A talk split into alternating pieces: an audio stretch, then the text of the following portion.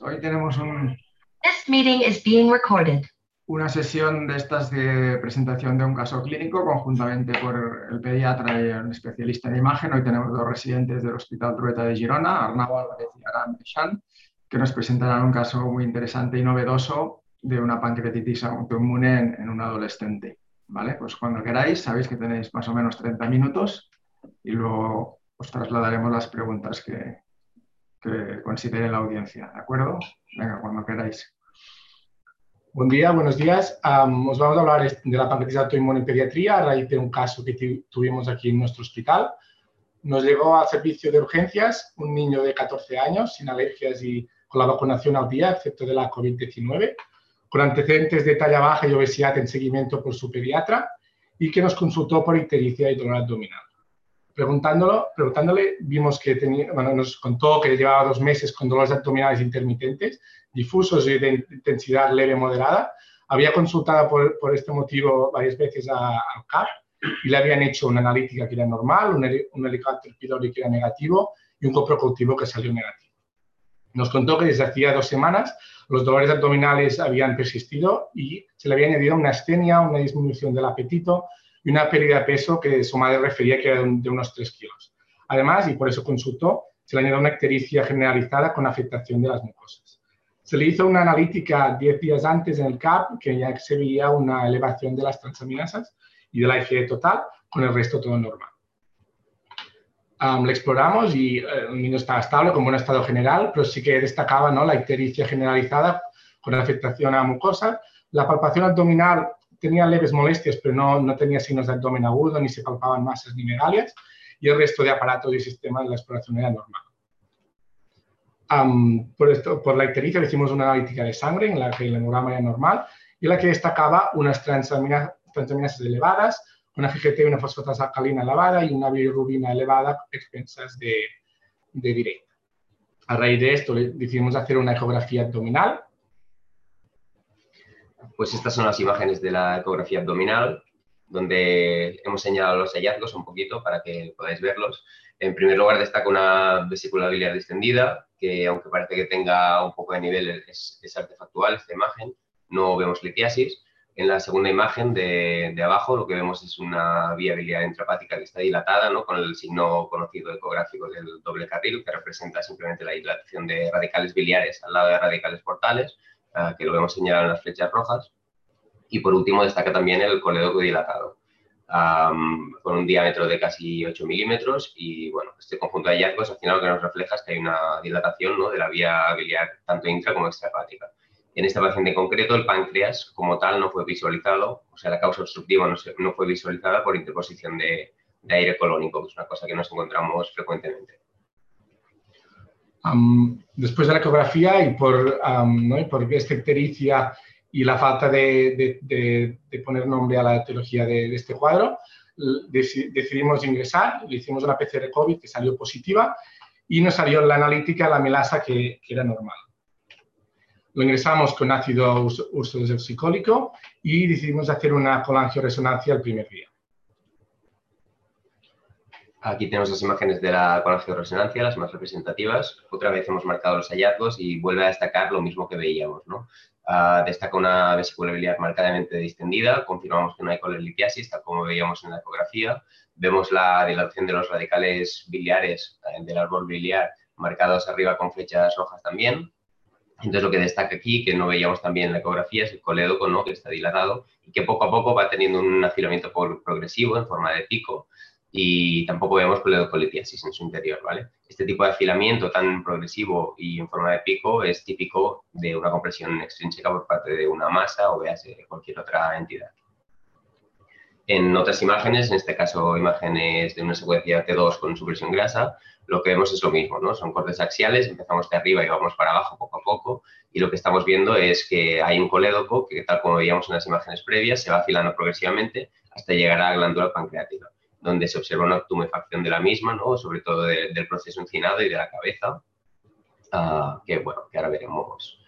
Aquí hay el resumen de lo mismo que hemos visto, ¿no? Un afilamiento progresivo del colédoco y finalmente una masa barra tumefacción de, de la cabeza pancreática, ¿no? Con la dilatación secundaria, toda esta vía biliar que habíamos visto en las pruebas previas. Cuando le hacemos una secuencia con contraste, vemos que es una masa barra tumefacción, repito, que realza de forma homogénea, que no tiene áreas quísticas necróticas en su interior y que el páncreas pues se ve con, un aspecto globuloso, con cierta pérdida de la, de sulcación. Por último, en las secuencias de ADC vemos que, esta lesión restringe. Uh, vemos tanto en las secuencias de difusión como en el ADC, que recordemos que tiene que ser positivo en ambas, tiene que ser uh, hiperintenso en, en, las secuencias de difusión y hipointenso en el ADC. Esto lo que nos refleja normalmente es um, la presencia de herida abundante o de, o de algo, un líquido, por ejemplo, muy denso, ¿no? como vemos en otro tipo de lesiones. Entonces, simplemente uh, con este conjunto de hallazgos podríamos pensar que estamos delante de un tumor pancreático de pediatría. Aunque los tumores pancreáticos de pediatría, primero todos son poco frecuentes, vemos que hay un diagnóstico diferencial muy amplio en la tabla de, que he dejado en la derecha, de un artículo que luego os enseñaré. Y además de ser poco frecuentes, pues tiene una serie de características que no se cumplen en nuestro caso. ¿no? Uh, tienden a ser más expansivos, más que infiltrativos, al contrario que el nuestro.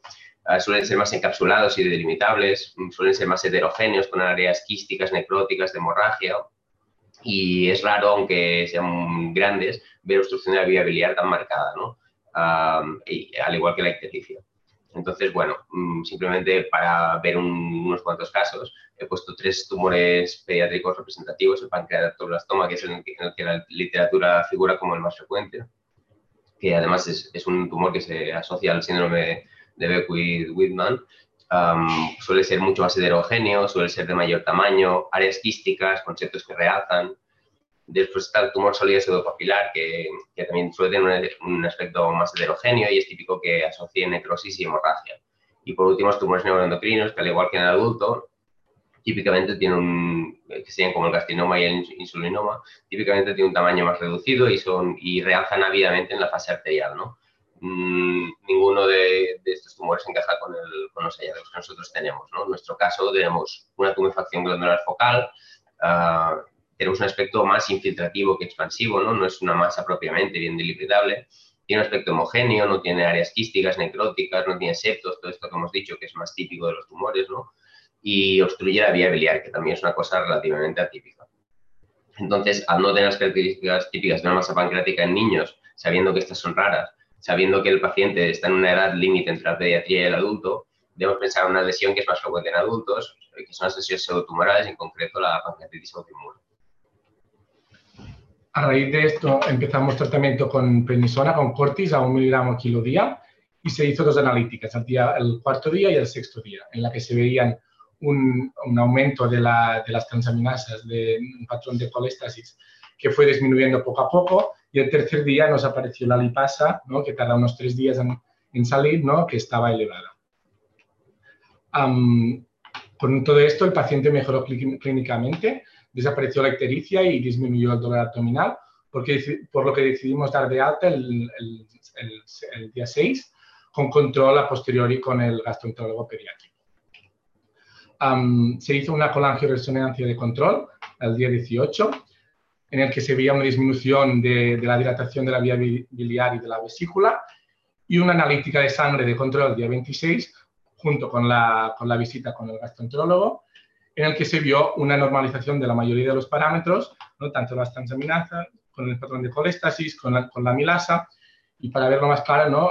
gráficamente ¿no? podemos ver cómo disminuyen las transaminasas, la, la GT, la fosforasa alcalina, la bilirrubina, y ¿no? peculiarmente ¿no? podemos ver que la, que la lipasa al inicio está es muy alta ¿no? y, y, es un parámetro que la pancreatitis es muy específico y nos sirve y es de gran utilidad para el diagnóstico. En cambio, la melasa se ve como de inicio era, era normal y se eleva de forma a posterior. Con todo eso decidimos continuar con, la, con, los cortis durante seis semanas y después empezar una pauta descendente um, de cortis. Y programar una colangioresonancia y una analítica de sangre tres meses después. Ahora, para dar cuatro pinceladas de la pancreatitis autoinmune, es una enfermedad fibroinflamatoria benigna del páncreas de probable origen autoinmune. Es una enfermedad muy nueva y con poca bibliografía. Se describió por primera vez, o la primera mención fue en 1961, en que se, se describía una pancreatitis crónica asociada a un aumento de las, de las. No fue hasta el 1995 que se creó el concepto de pancreatitis autoinmune y no ha sido hasta el 2003 que se describen los patrones histológicos y hace solo 11 años que se hizo el, consenso internacional de criterios diagnósticos de la pancreatitis autoinmune. La edad media es de unos 60-70 años, tiene una mayor prevalencia en los países asiáticos y ligeramente más frecuente en hombres. La edad en pediatría la edad media es de 13 años con un amplio abanico de edad entre 2 años y 17 años.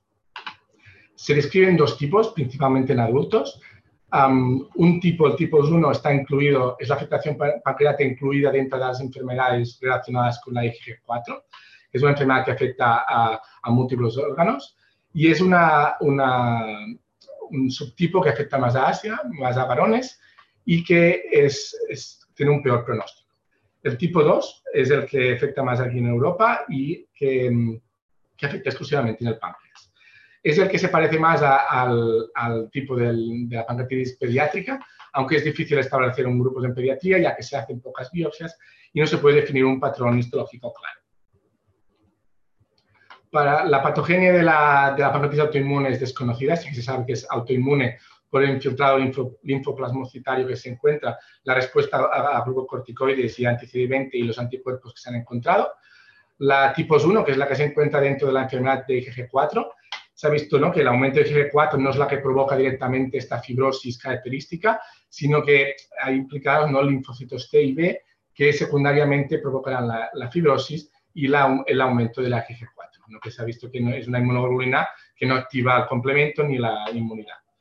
La, la PAI tipo 2 ah, no aumenta la IgG4, aunque ya veremos que no, no es en el 100% de los casos, y lo característico es una lesión epitelial renocítica, un infiltrado de neutrófilos a nivel subepitelial y endoluminal que provoca la obstrucción del, conducto pancreático. En, pediatría, las pocas biopsias que se han hecho la asimilan más a la PAI tipo 2, aunque también se encuentra un infiltrado y una fibrosis. Por lo tanto, no queda claro si la pediatría tendría que tener un patrón específico. La presentación clínica es diferente, ¿no? La PAI tipo 1 y tipo 2. La PAI tipo 1 suele haber síntomas asociados a otras enfermedades del espectro de la enfermedad de IgG4. En cambio, en la PAI tipo 2 podemos encontrar un dolor abdominal que no suele ser muy de características de intensidad muy elevada, sino que puede ser un dolor insidioso y de intensidad leve moderada. En un tercio de los pacientes también puede presentarse con, con como una pericarditis aguda recurrente. En, en, adultos, lo más característico es que aparezca una, una masa pancreática y estamos obligados, ¿no? siempre que vemos una masa pancreática con una ictericia indolora, descartar un adenocarcinoma pancreático. En niños, la, clínica, ¿no? lo, más, lo más frecuente es que sea dolor abdominal, que como hemos dicho antes, puede ser el dolor típico de la pancreatitis, ¿no? el que da un cinturón de intensidad elevada, pero es más frecuente que sea un dolor insidioso que consulten varias veces en el, en el, en el pediatra, que se le vayan haciendo pruebas y que no se encuentre el motivo ya que el dolor suele ser leve, moderado y pueden hacer un día bien relativamente normal. Lo segundo más frecuente es la ictericia obstructiva, seguido de la pérdida de peso, náuseas, vómitos y fatiga. Como puedes ver, son síntomas bastante inespecíficos y nos ayudará bastante a hacer unas pruebas complementarias para afiliar el diagnóstico. De las pruebas complementarias, la analítica, ¿no? lo más característico de la pancreatitis autoinmune es el aumento del IgG4, que será muy específico de la PAI tipos 1, tiene una alta especificidad y sensibilidad y un alto valor predictivo positivo.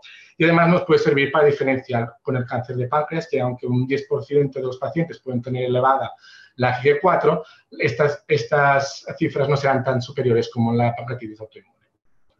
A nivel pediátrico, un 22% de los casos aumenta la Ig4 y veremos lo característico, ¿no? el aumento de la milasa y la lipasa, que a diferencia de, las pancreatitis no inmunes, que para, considerar alterados estos parámetros tienen que ser tres veces el valor de la normalidad, en la pancreatitis autoinmune, superando el valor de la normalidad, ya podemos considerarlo como patológico. Tener en cuenta que la lipasa ¿no? es lo que nos servirá para el diagnóstico porque tiene una alta especificidad. En cambio, la milasa puede ser que inicialmente, como en nuestro caso, sea normal.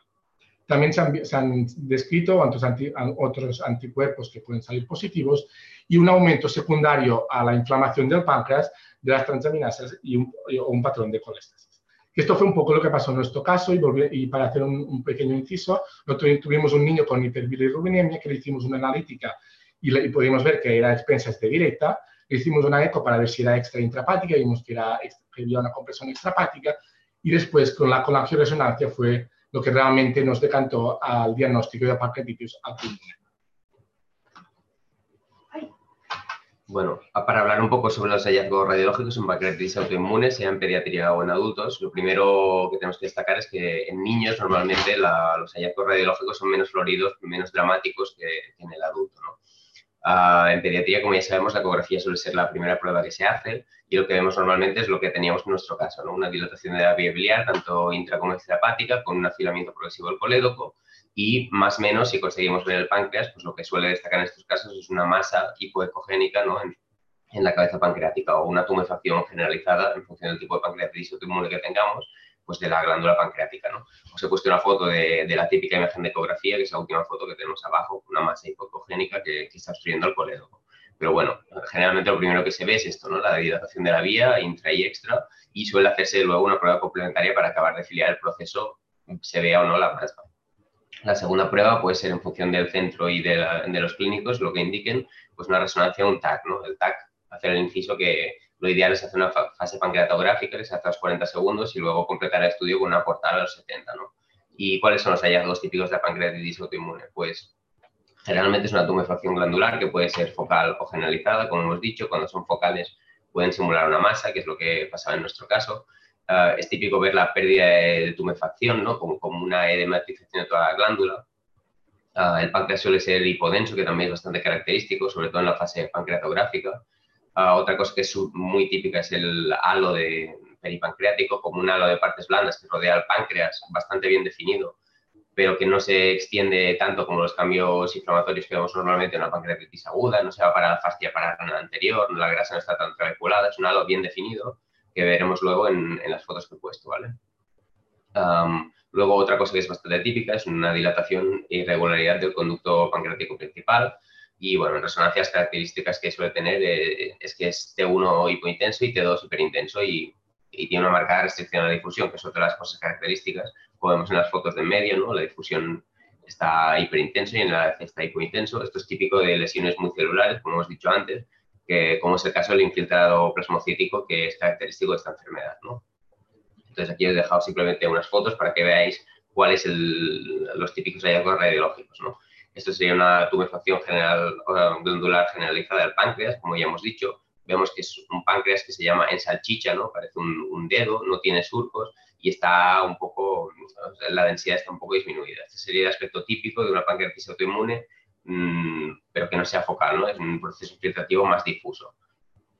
Aquí lo que vemos en la imagen de la izquierda, que está marcado con las flechas, lo que vemos es la glándula pancreática en medio y unos cambios inflamatorios o un tejido de partes blandas en forma de halo muy bien definido que está rodeando la cola del páncreas, sobre todo. ¿no?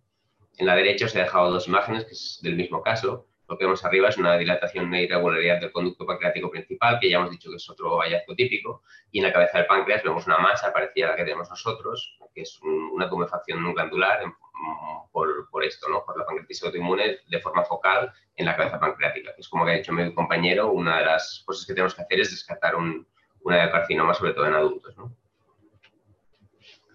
Y un poco el diagnóstico, ¿no? En adultos, ¿no? Se creó el, el consenso internacional en el año 2011, ¿no? que se basa en, en cuatro parámetros, la imagen, la serología, la analítica, la biopsia con la histología y la respuesta a corticoides con el tratamiento. En pediatría, um, se, el diagnóstico se basa en cuatro, en cuatro aspectos. La presentación clínica, que hemos visto que es bastante específica, pero junto a una analítica um, de sospecha, unas pruebas de imagen su, sugerentes y una respuesta a corticoides, nos accede a hacer el diagnóstico um, de pancreatitis autoinmune.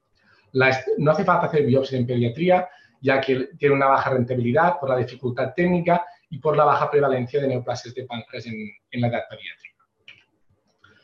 Se ha visto que la pancreatitis autoinmune en pediatría tiene una asociación, ya que es del grupo de la pancreatitis tipo 2, con las enfermedades uh, inflamatorias intestinales, sobre todo la colitis ulcerosa, y uh, se han descrito tanto antes como durante como después de la pancreatitis autoinmune. La enfermedad de IgG4, ¿no? que es de la pancreatitis tipo 1 y más frecuente en adultos, que se ve la, la, la afectación um, de múltiples órganos. Y el tratamiento de la pancreatitis autoinmune, que tiene unas indicaciones, sobre todo basadas en los adultos, de pacientes sintomáticos o, asintomáticos en las que se ve una masa pancreática, unas tranzas elevadas y en la enfermedad IgG4. En niños, básicamente, ¿no? y el, el es la corticoterapia, ya que forma parte de los criterios diagnósticos. Se, se hace un tratamiento de inducción durante unos 15-50 días con prednisona a uno, entre 1 y 1,5 miligramos kilo día, es dosis un poco mayores que en adultos, que es entre 0,6 y 1, un máximo de 30 a 120 miligramos día. Aquí se utiliza, o últimamente se está tendiendo a utilizar un poco menos, entre 30 y 60 miligramos día. A posteriori, viendo una mejoría, se empieza una, una pauta de escala de corticoides, bajando 5 miligramos cada, miligramos cada uno o dos semanas durante dos tres meses. La tasa de respuesta a corticoides, como podéis ver, es muy alta y sí que no hay una evidencia clara de la duración del tratamiento con corticoterapia.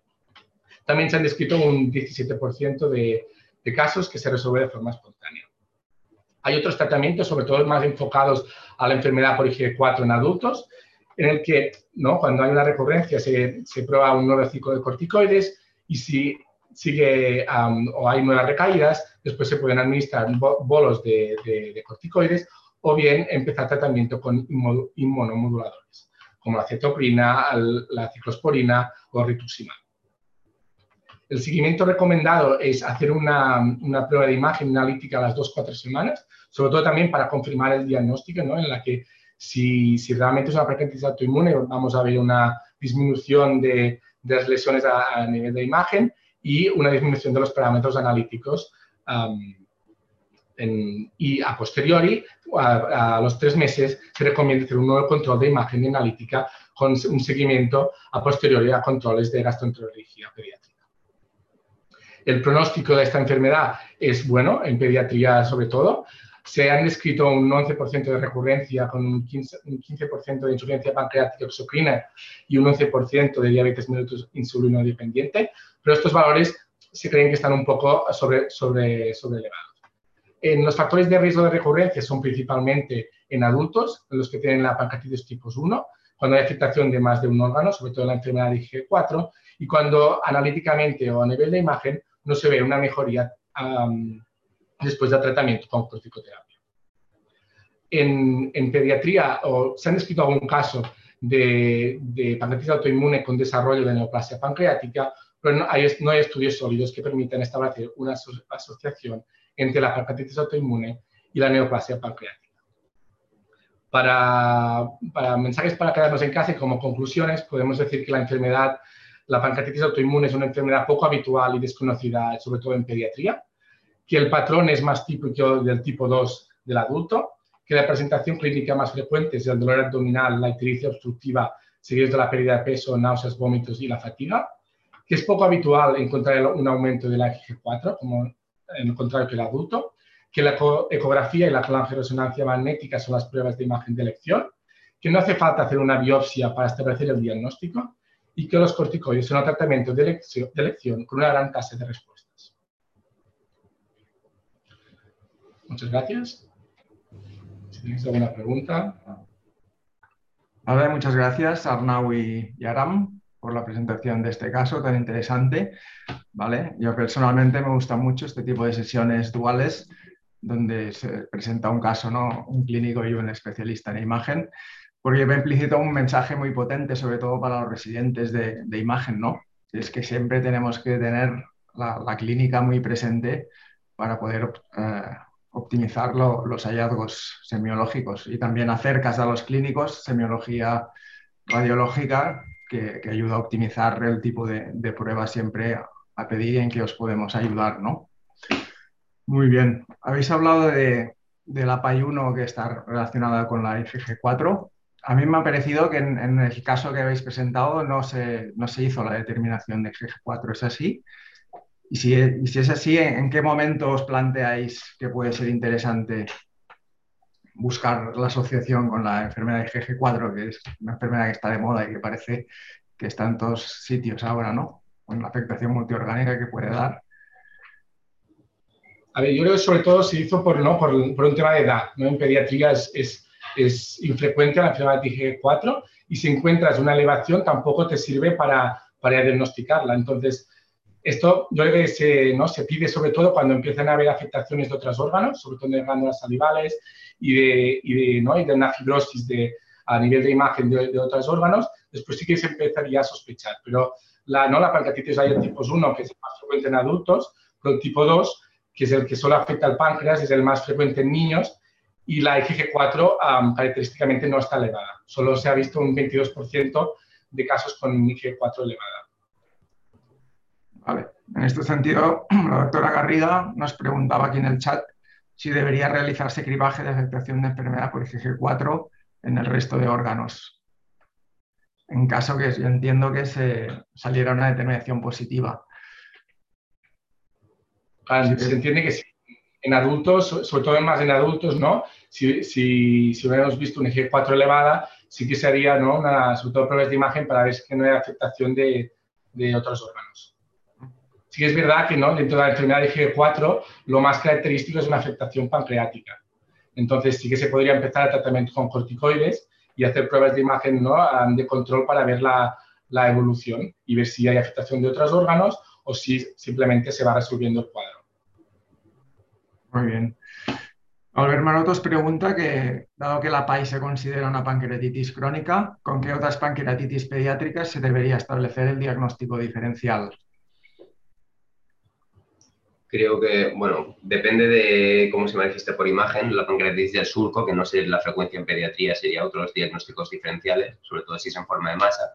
Y creo que una fibrosis quística puede debutar de forma parecida con un, pues eso, con una pseudomasa pancreática. No se me ocurre ninguna cosa más, así que si el experto o cualquier persona quiere intervenir. Bueno, eh, Gloria nos eh, hace un comentario que dice que la pancreatitis autoinmune probablemente se diagnostique menos porque eh, pueden ser leves y, se tratan antes. ¿Entonces creéis que es una entidad que puede estar infradiagnosticada y que a veces se autorresuelva solo, como habéis presentado un porcentaje que ocurría esto? Y seguramente los series de casos se va viendo como la prevalencia cada vez es, es mayor, se cree que es entre un 15 y un 22% las últimas series de casos de las pancreatitis crónicas son pancreatitis autoinmunes y como hay un, ¿no? tanto por ciento de pancreatitis, como has comentado, que se resuelvan de forma espontánea, esto hace que ¿no? haya pancreatitis que al final no se terminan diagnosticando, sobre todo en niños. Vale. En este caso concreto que habéis presentado, he visto que justo antes del ingreso se hizo una PCR, salió un COVID positivo. No sé si a, raíz de la revisión de este caso habéis visto alguna asociación de la, de la COVID con, como factor predisponente para desarrollar una enfermedad autoinmune de estas. El problema es que la literatura es súper limitada, primero porque tanto el COVID como el diagnóstico de pancreatitis autoinmune en pediatría son cosas recientes y que en pancreatitis autoinmune en pediatría, como he dicho, hay, creo que hay alrededor de 20 casos reportados en la literatura, o sea que es difícil encontrar una asociación porque hay poca... Vale. También habéis comentado que, así, a diferencia de los adultos, que se tiende a hacer la biopsia cuando mucho antes, ¿no? cuando se plantea el diagnóstico diferencial con un tumor pancreático, en pediatría no hay que hacer conducta expectante y ver la evolución, ¿no?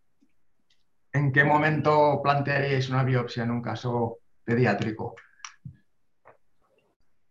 Sobre todo cuando, ¿no? cuando hay unas recurrencias, vemos ¿no? con el control, por eso es importante hacer el control ¿no? a las dos, cuatro semanas y a los tres meses.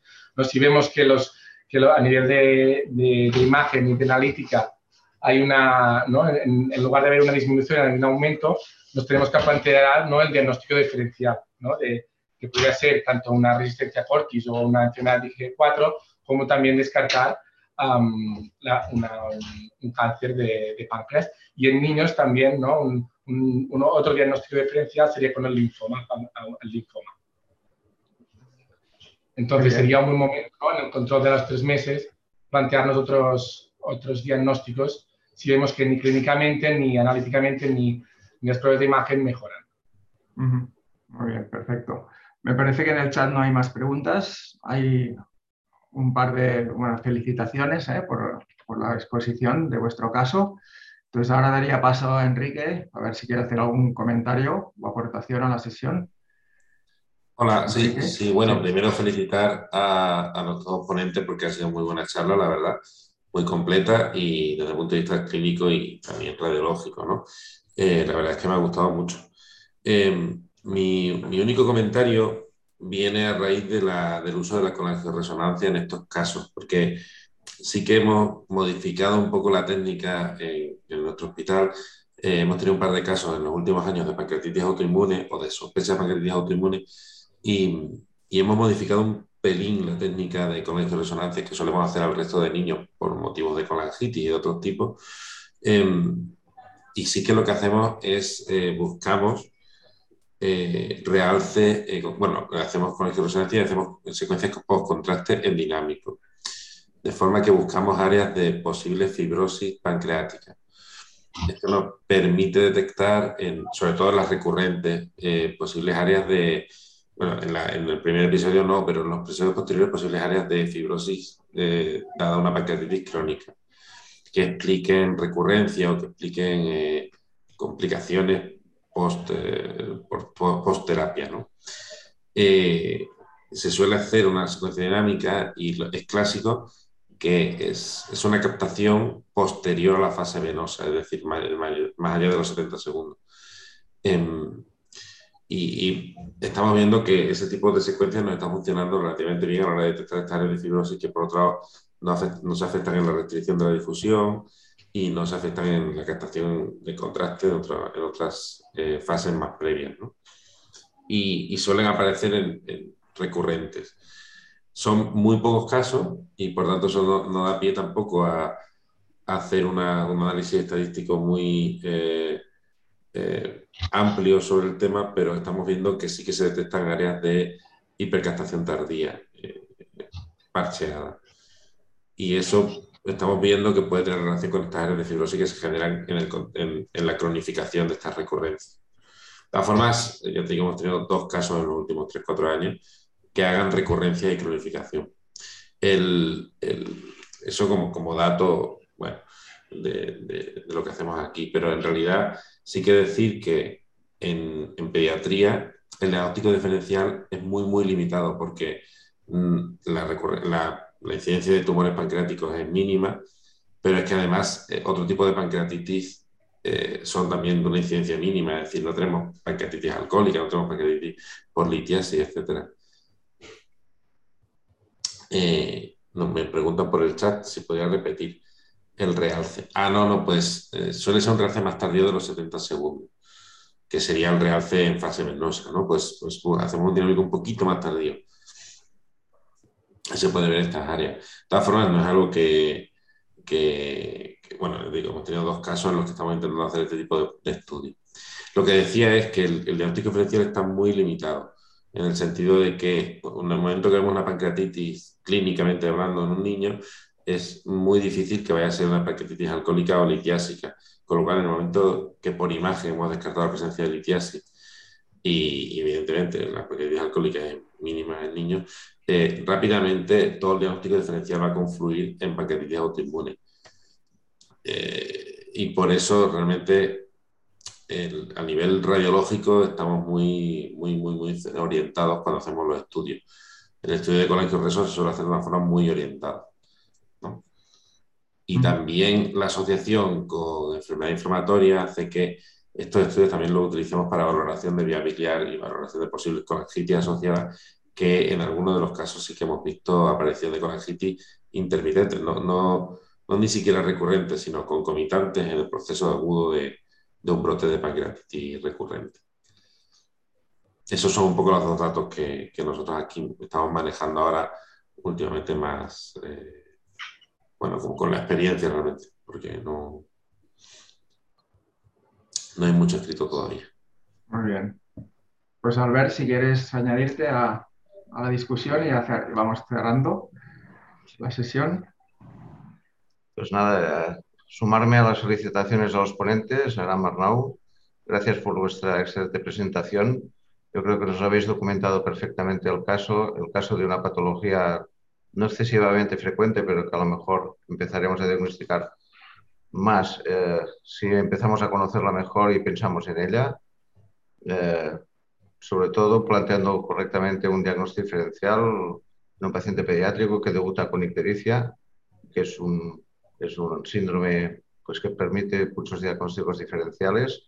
Y habéis aportado perfectamente la conjunción entre la clínica y las pruebas radiológicas y los datos analíticos que nos permiten hacer el diagnóstico y seguimiento de, de estos casos. Yo creo que nos habéis ilustrado la mar de bien y reitero mis felicitaciones y no tengo yo mm, más comentarios en añadir. En efecto, no, no podemos considerarnos expertos de algo que es poco frecuente y convocar a la audiencia para la sesión de mañana y por lo demás, pues que a pesar de la lluvia que nos está cayendo, pero hay que agradecer pues que tengamos todos un buen día. Sin más, hasta mañana. Venga, adiós. Hasta mañana.